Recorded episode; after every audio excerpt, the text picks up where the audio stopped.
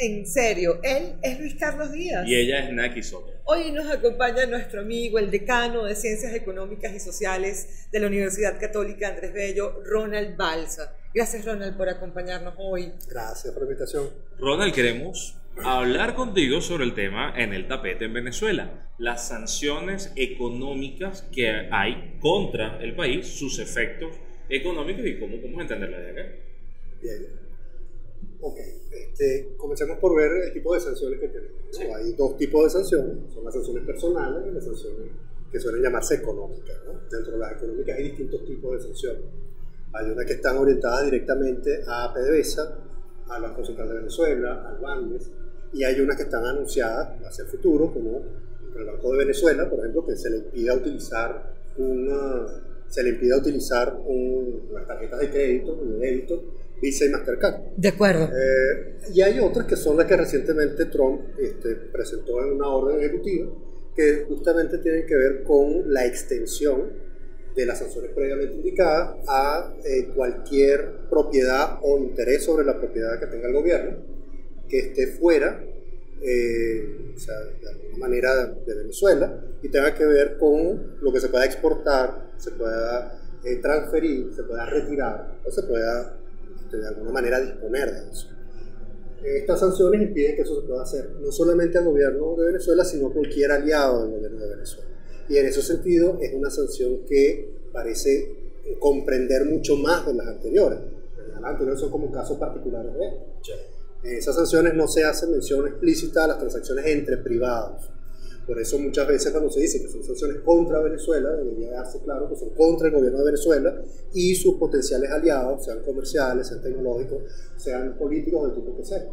Recalco eso, sanciones contra el gobierno de Venezuela, el Estado, o sea, el Estado y sus propiedades en el exterior y personas que quieran transar con esos actores políticos de ese gobierno. Exactamente. Cuando dicen es que esto va a afectar entonces a todos los que vivan en ese país, ¿dónde está el vínculo? Bueno, el vínculo no es directo en principio. Y allí hay mucho de presuponer, o sea, cuál era el destino que tenían esos fondos que de alguna manera recibía el gobierno de Venezuela. Como aquí no se ha presentado el presupuesto del año 2015, no se sabe y no se puede verificar tampoco cuál es el destino que han tenido los recursos que han venido del petróleo. Ahora, suponer que todos esos ingresos han venido y han desaparecido de alguna manera este, sin entrar a, circular en la economía venezolana, este, puede subestimar efectivamente el alcance que esos recursos hayan tenido. Hacer un corte completo este, de esos recursos puede tener impacto este, sobre las transacciones que se hagan en el país.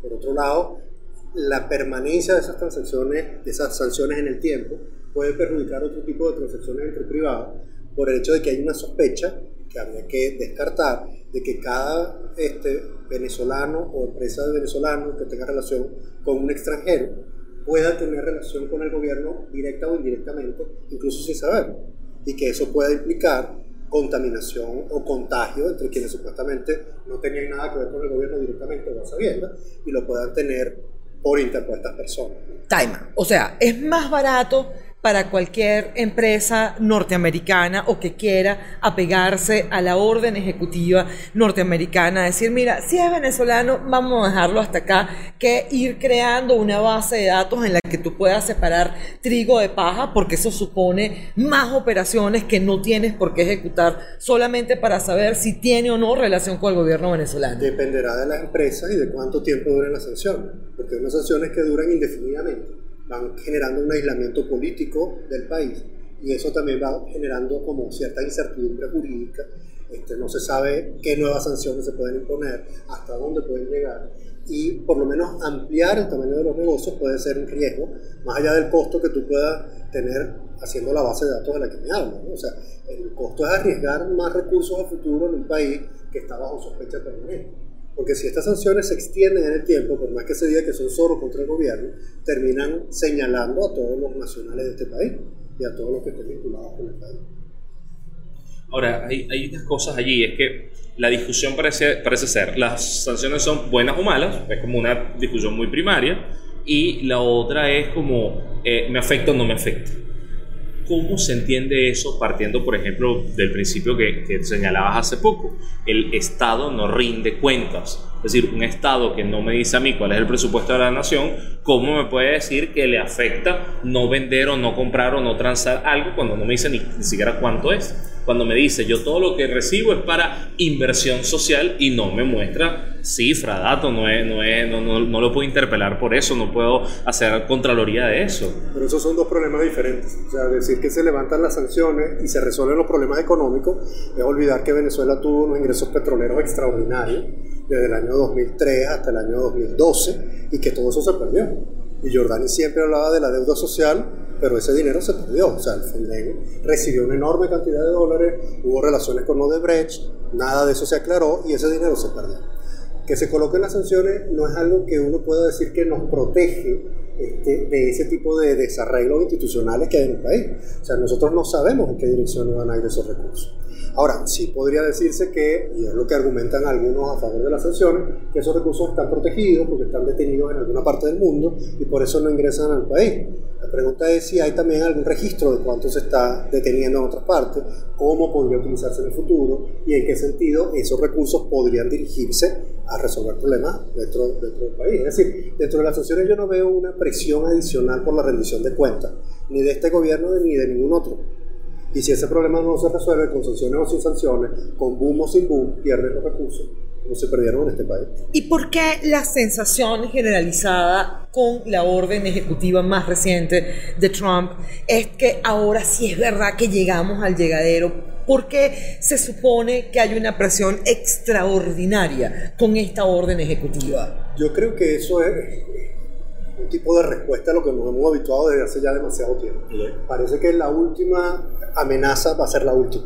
Si tú recuerdas, después de- del paro de PDVSA era Chávez vete ya, como si ya fuera la última presión. Desde el 2002 para acá han pasado ya 17 años. Entonces, en enero había una amenaza que parecía militar e inminente, parecía que era la última. Y en este momento, después que las sanciones pasaron de ser personales a ser Banco Central, PDVSA, Banda y llegamos a este punto, es como si hubiera un escalamiento. Y ese escalamiento se da cada vez que parece que se enfrían las negociaciones o las discusiones o la posibilidad de influir en un cambio de gobierno directamente. Me pareciera que siempre cuando se presenta la última amenaza sí hay algún wishful thinking, ¿no? De esperar que ahora sí se sale del problema. Mi preocupación es que eso te genera como, como, como que te canaliza el discurso como pensando que esa es la única alternativa que tienes para lograr cambios en las condiciones políticas. Y son unas que se basan en presiones económicas. Y para mí es el peor de los argumentos porque Venezuela viene de una crisis económica cada vez peor y eso no ha cambiado el gobierno. Entonces, si tú dices, por ejemplo, que ahora sí, como hay unas sanciones y no hay recursos, va a haber cambio de gobierno, tú te podrías preguntar perfectamente por qué eso no ocurrió antes. O sea, ¿por qué el agravamiento de una Claro. crisis que empobrece a la población, que la hace más débil, más dependiente, más vulnerable, puede tener el efecto de fracturar un gobierno y generar condiciones políticas distintas? Con el empobrecimiento de la población también se demostró que al, al Estado, vamos, en este caso al, al partido de gobierno, le da igual si la escasez afecta o no a la población más pobre. De hecho, convirtió el negocio de importar alimentos en otra posibilidad de fuga de dinero. Es decir, no aliviar el sufrimiento de la gente, sino robar otra nueva fuente de, de, plata. En este escenario, pues, donde vamos a una economía un poco quizás con más dificultades, ¿qué se siente ser economista y ver a los políticos jugando un juego político, pero utilizando herramientas económicas? O sea, que es como, ese no es tu terreno ni son, ni son tus juguetes, y terminan afectando todo lo que ustedes trabajan. Pero yo creo que sí son los juguetes y es el terreno de todos. Ok. Si tú piensas en el caso de Chávez, Chávez dedicó su vida a concentrar el poder para tomar decisiones sobre la economía. Y esas decisiones sobre la economía tenían que ver con la propiedad, con las instituciones, con el Banco Central, con el manejo de los recursos, con la discrecionalidad sobre el presupuesto. Y todo eso generó un problema severo sobre los precios y el tipo de cambio y él lo resolvió con controles. O sea, lo resolvió en el sentido político del término, Así es. agravando en términos económicos todo lo que tenía que ver este, con, con, no sé, con la escasez y con la crisis humanitaria. Entonces, ciertamente, a mí lo que me ha preocupado es lo contrario, que los políticos no hablan de economía.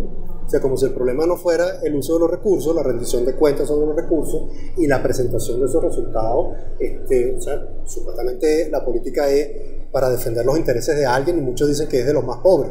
Entonces hay que hablar de los recursos, cómo se generan, cómo se producen y cómo se destruyen. Nicolás decía en su discurso más reciente, el sábado 10 de agosto, que es justamente el incumplimiento por parte de la delegación de Juan Guaidó del levantamiento, de interceder para que levantaran sanciones personales sobre eh, personajes importantes del chavismo, lo que les hizo levantarse de la mesa en Barbados, que en lugar de, de mediar por levantar las sanciones, lo que hicieron fue pedir sanciones más severas.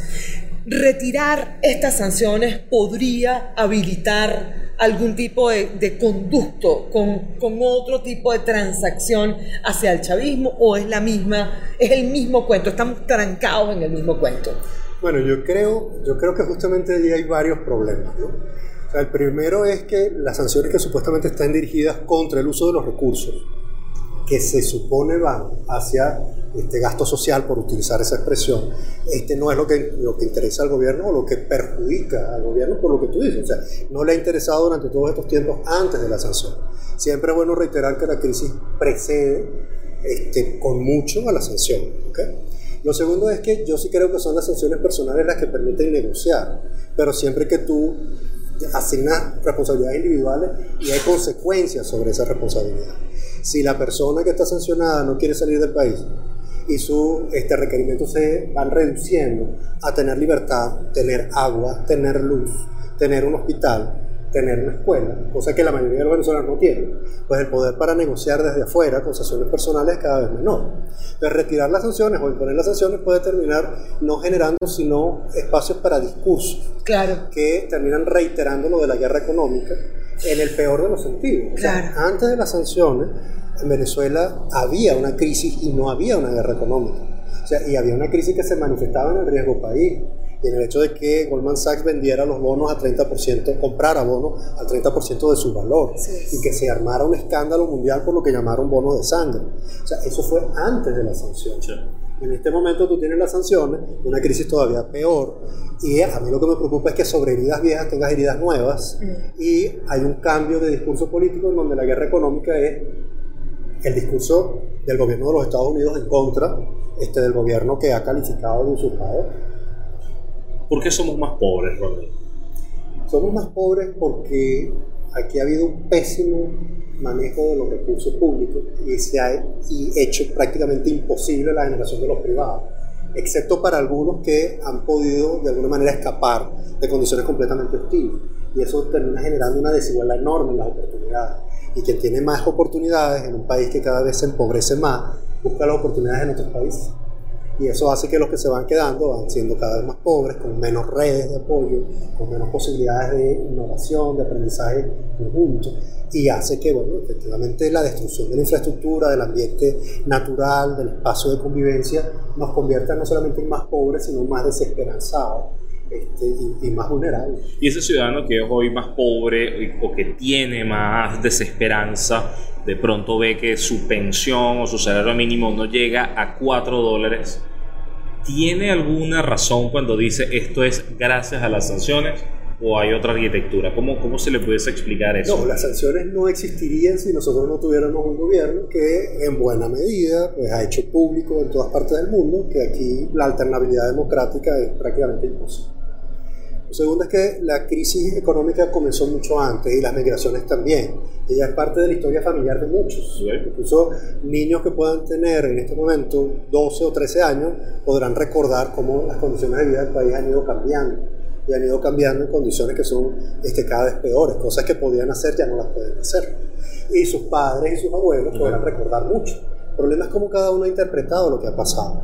Porque aquí desde los tiempos de la abundancia, cuando Hugo Chávez distribuía como quería los recursos públicos, había quien decía que así era como se gobernaba. Y de alguna manera han mantenido esa idea en el tiempo. Por eso no todo el mundo entiende del mismo modo los efectos de la sanción. Y hay quien va a creer que a Chávez no lo dejan gobernar todavía, aunque esté muerto. O sea, y que el imperio sigue oponiéndose a una vida más justa, que es la que ellos atribuyen a haber tenido un nivel de consumo más alto en el pasado. Lamentablemente ese nivel de consumo se mantuvo destruyendo recursos públicos que ahora nos faltan en todas partes. Sí. Así es. Sí, pero es una narrativa de víctima terrible. Pero ahora, ahora tenemos este juego un poco extraño, Ronald. El gobierno ha cedido ante los controles, ¿sí? O sea, aquí, aquí de repente comienzan a proliferar bodegones en unos lugares donde antes hubo peluquerías y usted se encuentra un bodegón con productos ah, importados, a, a- a cuál tasa nadie lo sabe, porque es más sencillo en este momento conseguir un pote de Nutella y no estoy bromeando que, que algún otro producto de primera necesidad. Es, muy extraño, pero eso está ocurriendo. Ahí- allí hay como una liviandad en el mercado. ¿Por qué lo permite? Yo creo que ahí también hay, hay un efecto este, demostración. O sea, para muchos de nosotros que hemos ido a centros comerciales, donde muchos locales estuvieron cerrados por mucho tiempo, ver aparecer bodegones es como algo sorpresivo y ver gente pagando en dólares también es algo sorpresivo. Pero bueno recordar que eso ocurre en centros comerciales, en zonas urbanas, en pequeños espacios que tienen una, apariencia de prosperidad que, que nos sorprende después de venir de donde venimos. Claro. pero eso no ocurre verdaderamente en todo el país. Y eso lo que nos muestra es que esa desigualdad en la distribución del ingreso y de la riqueza es algo que permite a algunos sostener cierto tipo de negocios de muy pequeña escala, pero muy vistosos. De acuerdo. O sea, esa capacidad para importar medicamentos que puedan estar al alcance de los hospitales no existe. O sea, el estado de los baños en los hospitales este, es algo verdaderamente aterrador, pensando que importar este, piezas de cerámica o producirlas en el país para los baños debería ser algo que generar empleo y generar condiciones de salud y de humanidad notables. Entonces, que alguien pueda importar chocolates para vender no es el problema. El problema es que no todos podamos comprar esos chocolates, porque a veces también se pone el énfasis en otra parte. No debería haber bodegones, no, sí debería haber bodegones. Y debería haber posetas en el hospital, o sea, debería haber todo. Y para eso nosotros necesitamos una economía en la que haya transparencia. No solamente esa liviandad en la que pareciera que los controles ya no se aplican, Sí. sino en el que hay información, el Banco Central no volvió a publicar información, nunca la publicó completa, no sabemos cómo se utilizan los recursos en dólares que recibe el gobierno, no sabemos cuántos dólares hay en circulación en el sistema este, financiero país, no sabemos verdaderamente este, cómo, cuántos montos se están transando los bancos porque el Banco Central no lo publica. Así Es es. decir, vivimos en un país en el que las condiciones para emprender nuevas actividades este, son comprometidas no porque haya sanciones. Esas sanciones son un problema de aquí en adelante si se extienden mucho en el tiempo y demuestran que fracasan en el objetivo que tenían, Claro. que era generar un cambio político.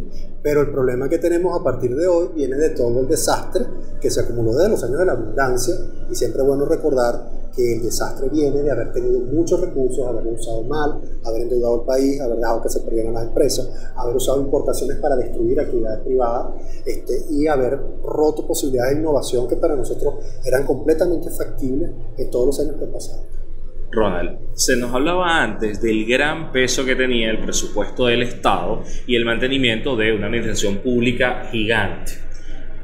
Hace unos días un amigo me decía, bueno, saca la cuenta, son 3 millones de empleados públicos, 3 millones de pensionados, son 6 millones de personas con salarios de 4 dólares, son 24 millones de dólares, el Estado necesita apenas 24 millones de dólares para mantener eso. Y le damos la vuelta y decíamos, no, porque ni siquiera necesitan los dólares. Inventa los bolívares y los dispara y ya. Es decir, que ni siquiera están necesitando eso. Eso es así, es decir, el Estado se hizo tan pequeño como esa minucia para mantener operativo lo que parece que hay por ahí. Yo diría que esa es la clave. Se hizo muy pequeño, pero ya no es operativo. O sea, muy pequeño en términos de lo que cuesta. Hay un montón de personas que dependen de un ingreso que no alcanza este, para hacer unas tareas que en muchos casos no cumplen con los objetivos. O sea, cuando hay que sacar un pasaporte o la cédula, es una sorpresa que salga. Claro. O sea, no es al revés. O sea, cuando hay que ir a un hospital, cuando hay que ir a un colegio público, uno podría decir, bueno, los, los- los profesores de la universidad son empleados públicos, pero si les paga tampoco que se van. Claro. O sea, al final el Estado tiene eh, eh, empleados este, que prefieren cambiar de actividad o hacen que su actividad incluso han reducido la jornada este, varias veces a mediodía nada más. Sí. Entonces, la prestación del servicio público es cada vez peor, cada vez más deficiente este, y, y en un sistema que está cada vez más desorganizado. Entonces, las posibilidades de tener no control sobre la actividad privada, sino control sobre la actividad pública es cada vez menor. Ahora, ¿eso qué significa? Que reducir el Estado implica votar a un poco de gente que está ganando una miseria. De pronto es hasta preferible mantener a esas personas ocupadas mientras ellas se van buscando actividades distintas que son mejor remuneradas en un espacio en el que aparece una nueva Sí. oportunidad este, y reorganizar la actividad pública, o sea, identificar claramente cómo colaboran los públicos y los privados, cómo coexisten colegios públicos y privados, hospitales y clínicas, cómo la infraestructura en, por ejemplo, agua o electricidad o carreteras la hacen públicos y privados, este, cómo se diseña un presupuesto donde se ve claramente a qué se destinan los recursos, este, cómo se ahorra parte de esos recursos, y esas personas que están empleadas, pues terminan encontrando que sus posibilidades de ingresos son mejores en otras partes y se dan en condiciones que son naturales y mejores para ellos. Y no un estado que, Que los bota y ya. Los De, botan porque de las siete plagas de Egipto que tenemos nosotros ahorita encima dentro de nuestra economía, la contracción, la hiperinflación, eh, todo este desastre presupuestario, la falta de transparencia, ¿por dónde se arranca, Ronald? Si aquí ocurriese una transición política, ¿qué es lo primero que necesita nuestra economía para sanar? Transparencia, esa es la palabra clave. O sea,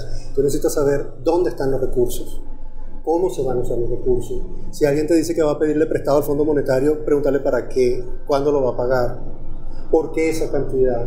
Si se va a pedir al Bandes, al, al Bandes no, perdón, al BIT o a la CAF, para qué proyectos, cómo se hace la licitación. Lo O que sea, no se hizo cuando se le pidió plata a China y Rusia, por, Por ejemplo. ejemplo. Exactamente. Y este, hacer además un presupuesto que sea verificable, tan abierto como sea posible, de modo que uno pueda entrar desde las universidades, que puedan entrar los periodistas, que pueda entrar cualquier ciudadano al presupuesto y verificar en qué se están usando los recursos, porque a medida que tú tienes un presupuesto con más detalle, puedes llegar a nivel mu- municipal y tú puedes preguntarte, bueno, verdaderamente aquí estaban cortando unos árboles, ¿cuánto costó eso? O sea, para llegar al nivel mínimo Claro. que te permite justamente la convivencia que hace que el tejido sea más, más, más fuerte. Porque mientras más claras las cuentas, mejor es la amistad. Y si tú ves que el gobierno, que tiene que manejar una crisis tan severa, te dice, bueno, yo tengo este presupuesto y yo sé que yo estoy utilizando dinero del Banco Central para financiar a PDVSA, para que PDVSA pague algo que nosotros no sabemos qué es, y PDVSA va a subir el precio de la gasolina, para con eso no recibir dinero del Banco Central y gastar en esto que sí sé qué es, tú puedes diseñar un presupuesto diferente en el que el daño que causa el gobierno con su actividad se reduce y se abren oportunidades para quien quiera arriesgarse. Porque también hay que pensar, todo empresario se arriesga. Claro. Entonces, cuando tú dices que hay que darle incentivos a la actividad privada, no es decirle, no te preocupes que no te va a pasar nada. Es decir, preocúpate que no te va a pasar lo que debería pasarle a un país en donde no hay transparencia. Claro. O sea, ven acá, ten en cuenta que los chinos y los norteamericanos están peleando, tienen un problema ahí con el yuan y con el dólar, tú puedes meterte en una inversión que te cause problemas, pero el problema no te lo va a causar un gobierno que en cualquier momento te expropia o en cualquier momento te coloca un impuesto inesperado, este, sino que bueno, estás en una actividad que de alguna manera va a ser rentable dentro de los riesgos que se corren en cualquier país del planeta, que tiene relación con Rusia, con China, con los Estados Unidos en condiciones distintas a la. Qué difícil es la normalidad. Muchísimas gracias, Ronald Balsa, por acompañarnos. Ronald es decano de la Facultad de Ciencias Económicas y Sociales de la Universidad Católica Andrés Bello. Naki. Él es Luis Carlos Díaz. Y ella es Naki Soto. Pueden saber mucho más viendo nuestros contenidos en patreon.com slash Naki Luis Carlos. Pueden suscribirse a nuestro canal en YouTube, compartir este contenido en sus redes sociales y decirle al resto que aquí estamos. En serio.